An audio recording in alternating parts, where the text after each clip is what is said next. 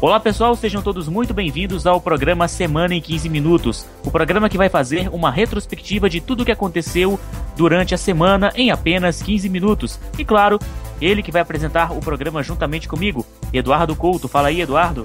Ok, hoje a gente vai conferir o seguinte: terremoto atinge o Chile e é sentido em algumas cidades do Brasil. E a visita do Papa Francisco a Cuba é histórica e já começou aí nessa semana. E também os resultados do Brasileirão. E ainda da Copa Sul-Americana e da Liga dos Campeões. Semana em 15 minutos começa a partir de agora. Solta a vinheta.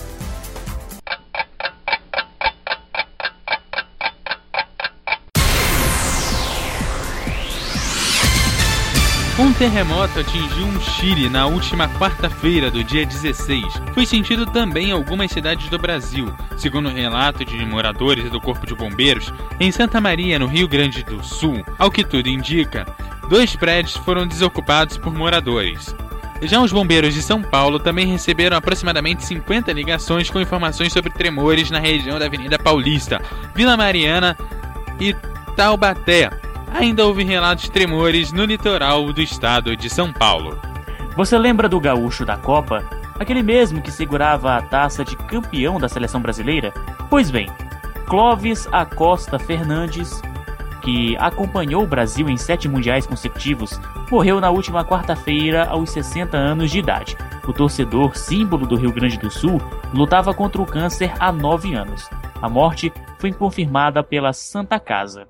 Em 2014, em sua última Copa, Clovis não deixou por menos e até tirou fotos com as mulheres dos alemães, Götze e Schuller, antes da decisão do Mundial entre Alemanha e Argentina. Clovis, que é gremista fanático, tinha como desejo que parte de suas cinzas fossem jogadas na arena do tricolor, em algum jogo do Brasil. Mais de 2.200 migrantes são resgatados na costa da Líbia. Os refugiados que tentaram cruzar o Mediterrâneo são de várias nacionalidades e recolheram corpos e listaram os desaparecidos. A guarda costeira italiana ainda informou que um total de 2.281 migrantes que tentavam chegar à Europa a partir da costa da Líbia foram resgatados neste sábado em oito operações diferentes. É verdade, viu? É, enquanto nós estamos aqui, né, Eduardo, gravando o programa Semana em 15 Minutos, a situação lá para fora, nas fronteiras, está cada vez mais, está cada vez mais alarmante, não é verdade? É, cada vez pior. Resta saber o que, que a União Europeia vai fazer.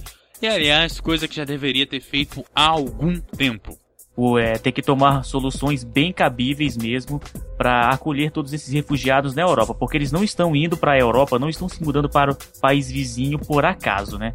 Muito bem, agora vamos mudar de assunto. O Papa Francisco viajou no último sábado, do dia 19, para Havana, a primeira etapa da décima viagem internacional de seu pontificado e na qual visitará Cuba e Estados Unidos, dois países que estão em pleno processo de retomada de suas relações bilaterais.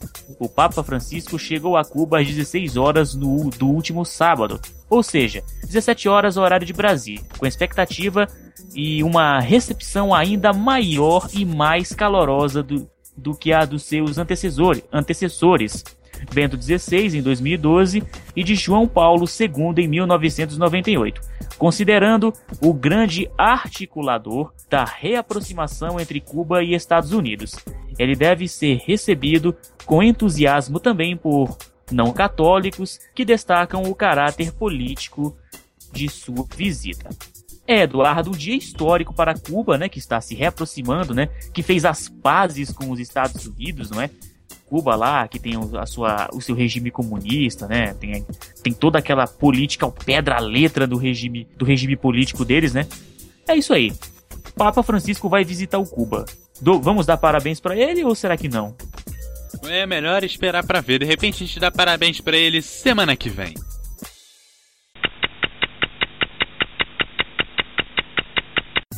O dólar fecha acima de R$ 3,98 a moeda norte-americana subiu 1,95%, cotada a R$ 3,00, 958 e atinge o maior patamar da história, sucumbindo ao quadro local conturbado, apesar de o Federal Reserve Banco Central Norte-Americano decidir manter a taxa de juros inalterada. Este é o segundo maior nível de fechamento na história. O maior de valor de fechamento já registrado foi em 10 de outubro de 2002, quando o dólar encerrou em R$ 3,99. Nas casas de câmbio, a cotação do dólar turismo chegou a R$ 4,40 na última sexta-feira. Agora mudando de assunto, Eduardo, vamos falar do mundo da tecnologia. Essa aqui eu não sei se é para rir ou é para chorar. Essa é para fazer o pessoal pensar duas vezes antes de postar alguma coisa no Facebook. O fundador da rede social Facebook, Mark Zuckerberg, afirmou durante uma, durante uma palestra que está desenvolvendo o botão não curtir isso mesmo, o botão não curtir, ou seja, dislike em inglês. O anúncio aconteceu durante uma sessão de perguntas e respostas. Zuckerberg ainda afirma o seguinte: Eu acho que as pessoas têm perguntado sobre o botão não curtir por muitos anos. Hoje em dia, especial, porque posso dizer que estamos trabalhando nisso e vamos implementá-lo. Ele falou que a rede social ainda não havia desenvolvido algo do gênero, porque não queria um sistema parecido com o do Reddit, em que os usuários voltam para promover o conteúdo. Com, com o tempo, no entanto, ele afirma que percebeu que essa não é a intenção das pessoas. Segundo ele, os usuários querem apenas novas maneiras de se expressar além do botão curtir. Vou te contar uma coisa, Eduardo, vai dar o que vai vai dar uma confusão. Vai dar uma confusão esse botão não curtir, viu? Isso vai fazer as pessoas, como eu já falei, pensar duas vezes antes de postar alguma coisa. Não curti. Não curtiu? Não curti. Eu também. Eu também não curti esse seu comentário. Vambora pro futebol? Vamos pro futebol. É, é melhor. Solta a vinheta aí.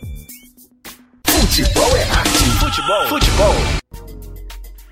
Agora vamos falar de coisa boa. Vamos falar, depois de falarmos sobre tecnologia, né? Vamos falar agora sobre futebol. Tivemos jogos nessa semana do Campeonato Brasileiro, Copa Sul-Americana e Liga dos Campeões. Vamos começar pela Liga dos Campeões. O PSG, atenção aí você matemático que gosta de números, aproveita aí, são muitos números. PSG 2, Malmo 0, Real Madrid 4, Shakhtar Donetsk 0, Wolfsburg 1, CSKA Moscou 0, o PSV venceu Manchester United por 2 a 1, Galatasaray perdeu para o Atlético de Madrid por 2 a 0, o Benfica venceu o Astana por 2 a 0, o Manchester City perdeu para o Juventus por 2 a 1 o Sevilha meteu 3 a 0 no Borussia Mönchengladbach. Bayern de Munique 4 bate Borisov 1. O Roma ficou no empate com 1 a 1 com direito a golaço lá do jogador. É, esqueci o nome dele agora, rapaz. O Florenzi, né? Com direito a golaço do Florenzi por 1 a 1 e foi uns golaços de fora da área, diga-se de passagem. O Dinamo Zagreb venceu por 2 a 1 a equipe do Arsenal, o Olympiacos perdeu para o Bayern de Munique por 3 a 0 o Dinamo de Kiev perdeu por ficou, aliás, ficou no empate com 2 a 2 com o Porto. Chelsea venceu por 4 a 0 o Maccabi Tel Aviv. O Valência perdeu por 3 a 2 para o Zenit, né, com direito a gol de Hulk, e o Gente ficou no empate com 1 a 1 com o Lyon. Ou seja, era gente mesmo para ficar no empate com o Lyon? Olha a piada, Eduardo. Gente, Lyon, empate. Não, né? Não, agora é melhor a gente sair da Europa porque essas piadas estão muito ruins. Vamos aos resultados dos clubes da América do Sul onde rolou a Copa Sul-Americana. Vamos aos números. Olha só, não perca a conta. LDU ganhou o Nacional do Paraguai por 1 a 0. Libertar ganhou da Universidade Católica também por 1 a 0. Huracan copiou e venceu o Tigre por 1 a 0. Quem também ficou no 1 a 0 foi o Independente com o Arsenal de Sarandi. A galera do 2 a 0, olha só, de esportes contra o Júnior Barranquilha. No 2 a 1 nós temos Olímpia e Águia Aquilas Douradas. 2 a 1 O Emelec venceu o Juventude nos pênaltis por 3 a 2 E agora a galera das goleadas. O Esportivo Luquenho bateu o Laguiara por 4 a 0 e o Lanús venceu por 5 a 1 o Belgrano. Agora, Eduardo, É, sabe por que o Belgrano perdeu por 5 a 1 para o Lanús? Que ele não viu Lanús no fim do túnel? Ah, se não vale, você copiou minha piada. E o Santa Fé tava descrente na vitória e perdeu para o Nacional do Uruguai por 1 a 0 Você entendeu? Descrente, Santa Fé. Olha, eu vou te falar uma coisa. Eu, eu vi uma luz no fim do túnel na sua piada. mas não, na mas verdade, essa luz no fim do túnel era um trem da Supervia. E os trens metropolitanos daqui do Rio tava quebrado, como todo dia. Como todo dia. E o Huracan venceu o Tigre porque o Tigre não é mais autoridade no assunto, Eduardo.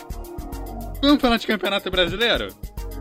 É, vamos falar de Campeonato Brasileiro. Mas antes, mas antes de falar do Campeonato Brasileiro, o Libertar se libertou da Universidade Católica, né? Não, para, vamos mudar de assunto que é melhor. É melhor, vamos pro Campeonato Brasileiro. Olha, nós tivemos alguns jogos chamativos nessa 27 rodada. Vamos, vamos aos números, Glauberson? Vamos aos números. Você pode citar?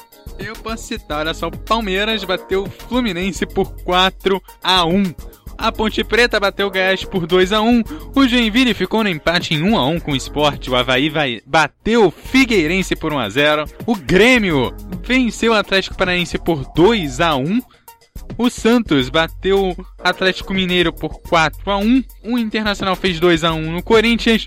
O Cruzeiro não cruzou direito com o Vasco, ficando apenas no 2 a 2 E o Flamengo perdeu para o Curitiba por 2 a 0 com direito à torcida vaiana rubro-negro e a presença do presidente da Câmara, da Câmara, Eduardo Cunha. Teve gente que pediu para, para o Eduardo Cunha anular a partida e começar ela de novo, né, Eduardo? Será que, já que ele anda anulando vários processos por aí, né? Porque a torcida do Flamengo ia agradecer se ele anulasse o jogo, né? É, o Vasco, pra, basicamente, nas últimas três rodadas, conseguiu mais da metade dos pontos que ele conseguiu nas 28 anteriores. É verdade. Aí o problema é que a torcida do Vasco também pode querer copiar, né? Enfim. Vamos seguindo aqui. Ok, agora uma última informação. Vamos falar sobre os primeiros sete dias do Rock in Rio 2015. Atenção, Eduardo. Rock in Rio que levou 85 mil fãs que, que compareceram à cidade do rock na zona oeste do Rio de Janeiro, com direito a termômetros chegando a 40 graus de muito calor e caro e claro, muito pop rock. Ao som da banda Oni Republic e, a, e um rock com um tom de boy band da banda The Script. E claro, Eduardo, depois de 30 anos, a banda Queen retornou ao palco, de mais de 100 metros. Acredite, 100 metros mesmo, viu? Bem grandes mesmo. Desta vez com uma outra formação. Agora com Adam Lambert, pau de selfie na guitarra e Fred Mercury no telão, foi, foi a forma de apresentação deles, e também teve direito a homenagens à cantora, a cantora Cássia Eller, que não ficou de fora da, das apresentações e recebeu homenagens no telão. Termômetros a mil por hora, Eduardo, no Rock in Rio, viu? Pra variar, viu?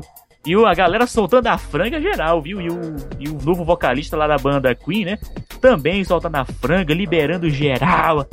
Geral ali. Foi uma coisa de louco. O vocalista, é. Ele valorizou o nome da banda, né? É, Nossa. valorizou o nome da banda. Nossa, vamos acabar? Depois dessa, vamos, vamos encerrar, vamos. É, tá muito ruim hoje, cara. Papi. Depois de muitas piadas ruins, o programa Semana em 15 Minutos chega ao fim. Quero agradecer a sua audiência. Você pode conferir esse programa e outros anteriores no site semana15.wordpress.com.br ou no site radiomf.com.br, um site da web rádio O Melhor do Futebol. Sempre às 9 da manhã, 3 da tarde e também às 9 da noite. Voltamos na próxima, não é mesmo, Eduardo? Sem direito a piada ruim, não é? Isso, voltamos semana que vem, eu juro, sem piada ruim. Ok, até a próxima.